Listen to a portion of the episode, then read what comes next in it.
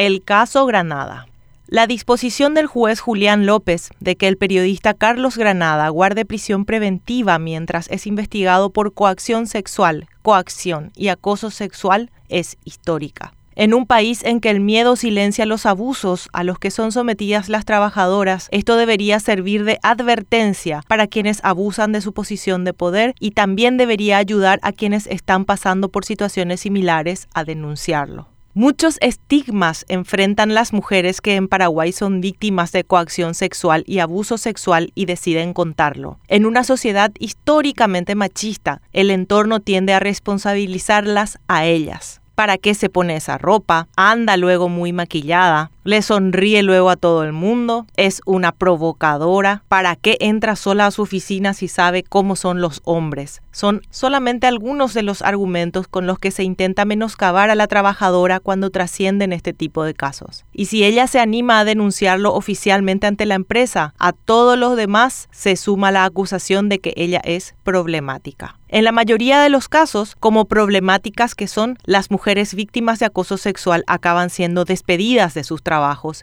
y marcadas. Después les cuesta el doble conseguir un nuevo empleo. Con todo esto en contra, seis mujeres periodistas se animaron a denunciar en mayo pasado a Carlos Granada, entonces gerente de prensa de los canales C9N y SNT del grupo Albavisión. Según la imputación por coacción, coacción sexual y acoso sexual que la Fiscalía resolvió en agosto, Granada se valió de su cargo de jerarquía e influencia y habría realizado varios actos con fines sexuales en algunos casos y en otros casos habría realizado actos sexuales concretos contra las víctimas. Carlos Granada estuvo prófugo durante tres meses, atacando de la unidad la imputación desde la clandestinidad. Que ahora pase unos días privado de su libertad ya debería servir de advertencia a quienes tienen por costumbre usar sus cargos de poder para coaccionar a sus subordinadas y en muchos casos ufanarse después de eso en una ronda de amigos. Sin embargo, se espera de los órganos judiciales que el caso Granada siga sentando jurisprudencia. En esa lucha seguirán las chicas que no la tienen fácil, porque finalmente empezaron a ser despedidas junto con las compañeras que les habían apoyado dentro del canal. Pero ellas están acompañadas por decenas de mujeres que sí les creemos y vamos a seguir a su lado, porque la única manera de que cesen los acosos por los que cotidianamente atraviesan decenas de mujeres en todo el país es que se logre hacer justicia justicia.